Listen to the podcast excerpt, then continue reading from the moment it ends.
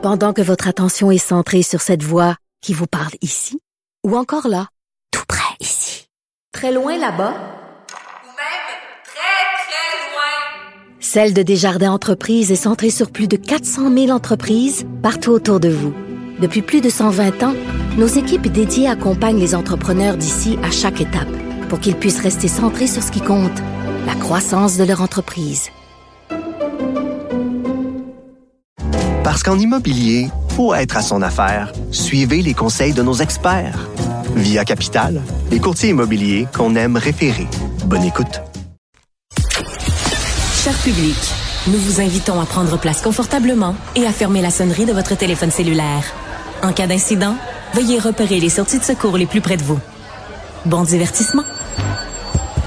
Un, deux, un, deux. OK, c'est bon, on peut y aller. Sophie Durocher. Elle met en scène les arts, la culture et la société pour vous offrir la meilleure représentation radio. Sophie Durocher. Tout un spectacle radiophonique. Bonjour tout le monde, j'espère que vous allez bien. Tout le monde ici à Cube est jaloux de moi, jaloux, jalouse, parce que ben, je fais une entrevue avec Mariana Mazza et tout le monde sait que quand tu as Mariana Mazza dans ton émission, surtout quand tu commences ton émission avec Mariana Mazza, elle va te donner de l'énergie parce que c'est Madame 100 000 volts et elle va te donner de l'énergie pour le reste de ton émission, le reste de ta journée, le reste de ta semaine. Bonjour Mariana Mazza. Mon Dieu, cette présentation est touchante. Ben, à chaque fois que tu viens à mon émission, je t'aime mes présentations, donc euh, viens plus souvent. Invite-moi plus souvent. Hey, on peut jouer à ce jeu-là longtemps. Mariana, euh, habituellement, je te reçois, c'est pour parler d'un spectacle, pour parler de ceci, d'une controverse. Mais cette fois-ci, c'est pour un documentaire absolument passionnant qui va être diffusé cette, enfin, la semaine prochaine, pardon, à 20h à Télé-Québec, le 20 septembre. Donc, ça s'intitule Le prix de la mode. Et là-dedans, tu fais une confession très particulière. On écoute ça tout de suite.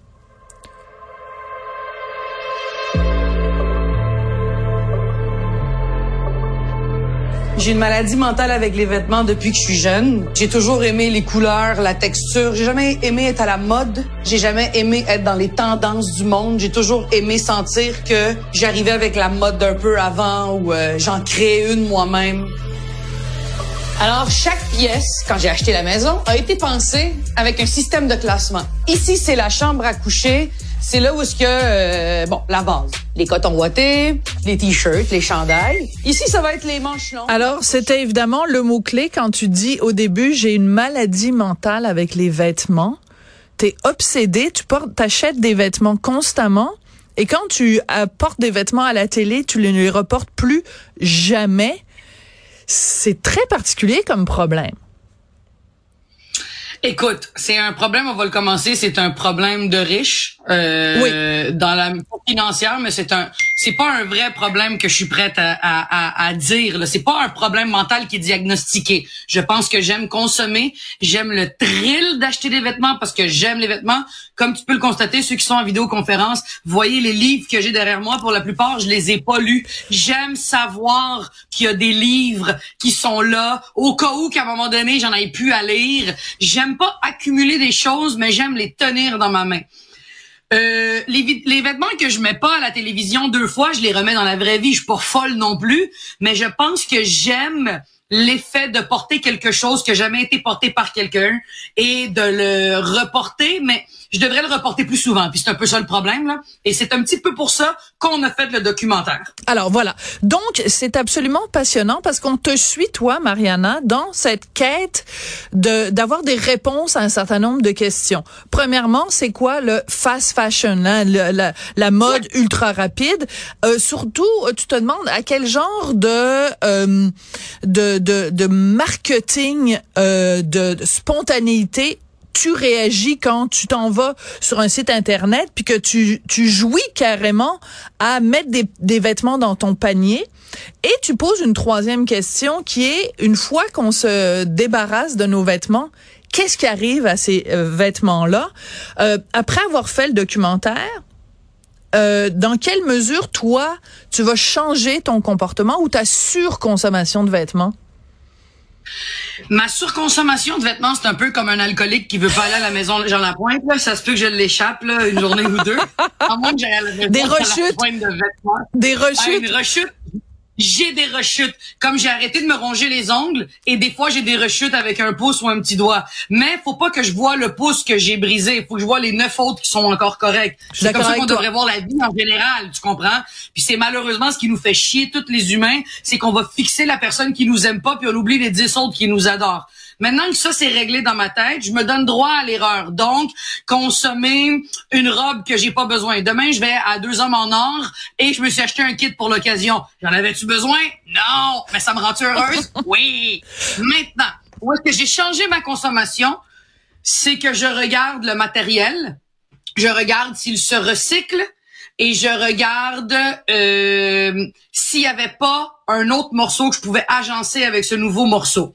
Parce que dans le documentaire, on répond à où vont les vêtements quand on les donne et est-ce qu'il y a une façon de pouvoir consommer de façon éco-responsable? Et éco-responsable, c'est pas de sauver les animaux dans la mer, ni d'empêcher les enfants de se faire euh, euh, Exploiter. exploiter dans d'autres pays. C'est pas ça notre mission. La mission du, docu du documentaire, c'est de répondre, y a-t-il une façon de consommer de façon responsable sans se demander constamment si on est des imposteurs? Et je pense que oui. Euh, moi, dans ma façon de changer ma consommation, c'est, je me demande, est-ce que le vêtement que je viens d'acheter est capable de se réparer s'il se déchire? Et si je le donne à quelqu'un, est-ce que je lui donne de la bonne qualité et il peut faire autre chose avec ce vêtement? C'est un vrai questionnement que je me demande. La deuxième chose, mes vêtements, une fois que je les donne, moi, je vais plus jamais, et là, attention, c'est choc, je pense que je vais plus jamais les amener à des organismes, sauf si l'organisme le donne directement aux personnes concernées.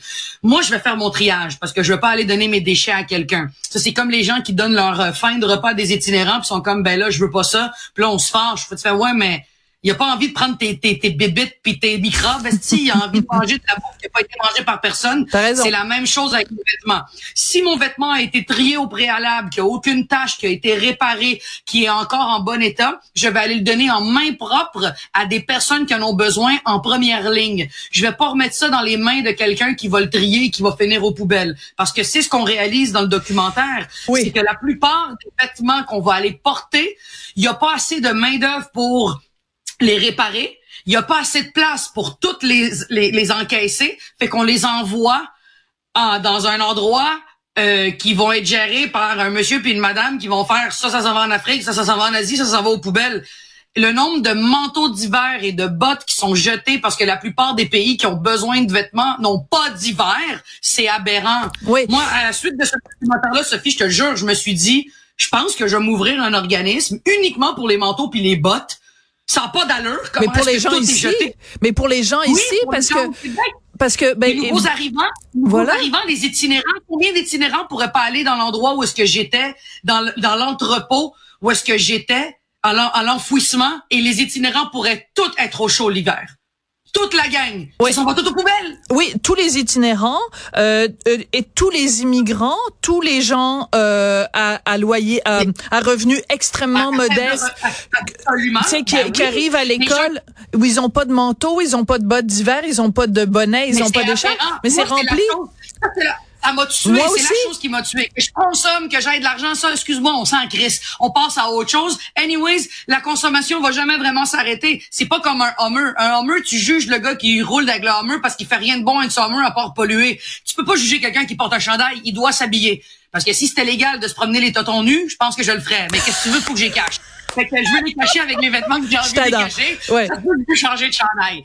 Mais la vérité, Sophie, c'est que c'est aberrant. L'école Calix à la Vallée, qui est mon école secondaire, Saint-Michel, Saint-Exupéry, a beaucoup d'immigrants et beaucoup de familles à faible revenu devraient avoir accès à ces vêtements-là à ces vêtements chauds, à ces bas de laine. Des bas de laine, ça se récupère. Mais tout ça, là, je ne comprends pas comment personne intervient. T'as beau me dire que t'es débordé, je ne comprends pas qu'il n'y a pas une règle, qu'il n'y a pas un endroit, qu'il n'y a pas quelqu'un qui dit je vais ouvrir un endroit où est-ce qu'il va y avoir un centre d'apprivoisi- D'approvisionnement.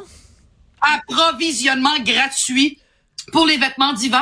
Je trouve ça aberrant. Ouais. C'est aberrant, mais comme ça rapporte pas de l'argent, on s'en crisse. C'est Et c'est là où c'est triste. Mais moi, ce que j'aime, c'est que bon, t'es une personnalité connue, euh, tu pourrais avoir choisi plein de sujets de documentaires où on t'aurait suivi dans ton quotidien de ci puis de ça, mais t'as choisi un sujet où il y a vraiment concrètement quelque chose qui se passe. C'est-à-dire qu'on voit dans le documentaire ton évolution et nous, on évolue en même temps que toi et on est effaré quand t'arrives quelque part et que on dit des chiffres comme un adolescent moyen aux États-Unis possède genre 40 paires de chaussures. Euh, c'est on, on voit l'évolution de ta pensée et ça débouche concrètement sur quelque chose. Euh, le, le, le réflexe que t'as, mettons, le soir, quand à un moment donné, tu dis quelque chose, excuse-moi, tu dis euh, quand tu vas sur Internet puis que t'achètes des vêtements sur Internet, tu remplis un vide. Est-ce que t'as Ouais. trouvé, après le documentaire, une autre façon de remplir ce vide-là? Oui, Le sexe. la masturbation. Bravo! J'adore ça! Merci, je t'aime! Merci beaucoup, Hey, Mariana! Ça se finit de même. Vive la masturbation, Mariana. J'aime ça. Ben oui, allez ça faire se une petite. de même. Ben oui, une petite brassée. Ouais, ça va être notre slogan. Je t'adore. Merci beaucoup, Mariana. Donc, je rappelle que le prix de la mode, qui est vraiment sérieusement un documentaire qui pose des questions essentielles, était très bonne, hein, était très bonne pour euh, pour animer ce documentaire-là. Diffusé le 20 septembre à 20h sur Télé-Québec. Vraiment un documentaire qui nous fait réfléchir sur notre consommation. Moi, je passe mon temps à porter des vieilles affaires. Je pense que ça fait 15 ans que j'ai ça, cette affaire-là. Mais c'est pas grave, le monde va taire pareil. Fait que, gars, à partir de là. Mon pantalon aussi, c'est une vieille affaire. Tout ce que je porte, c'est des vieilles affaires. Merci. Souple. Oui, j'ai super. Attends, va te faire ça du yoga, toi? Ah, ouais. Merci, Mariana. Ça suffit, là. Faut qu'on quitte les ondes parce que ça devient fou, cette affaire-là. Bye, bye, bye. Bye.